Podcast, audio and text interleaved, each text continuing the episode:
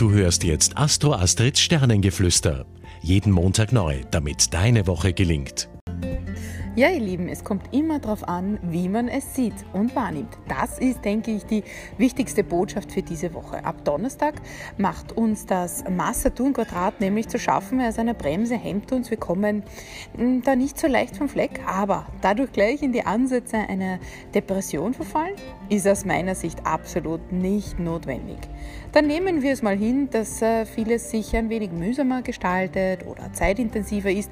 Es kann ja auch nicht immer alles easy und rund laufen. Auch das gehört mal zum Leben dazu.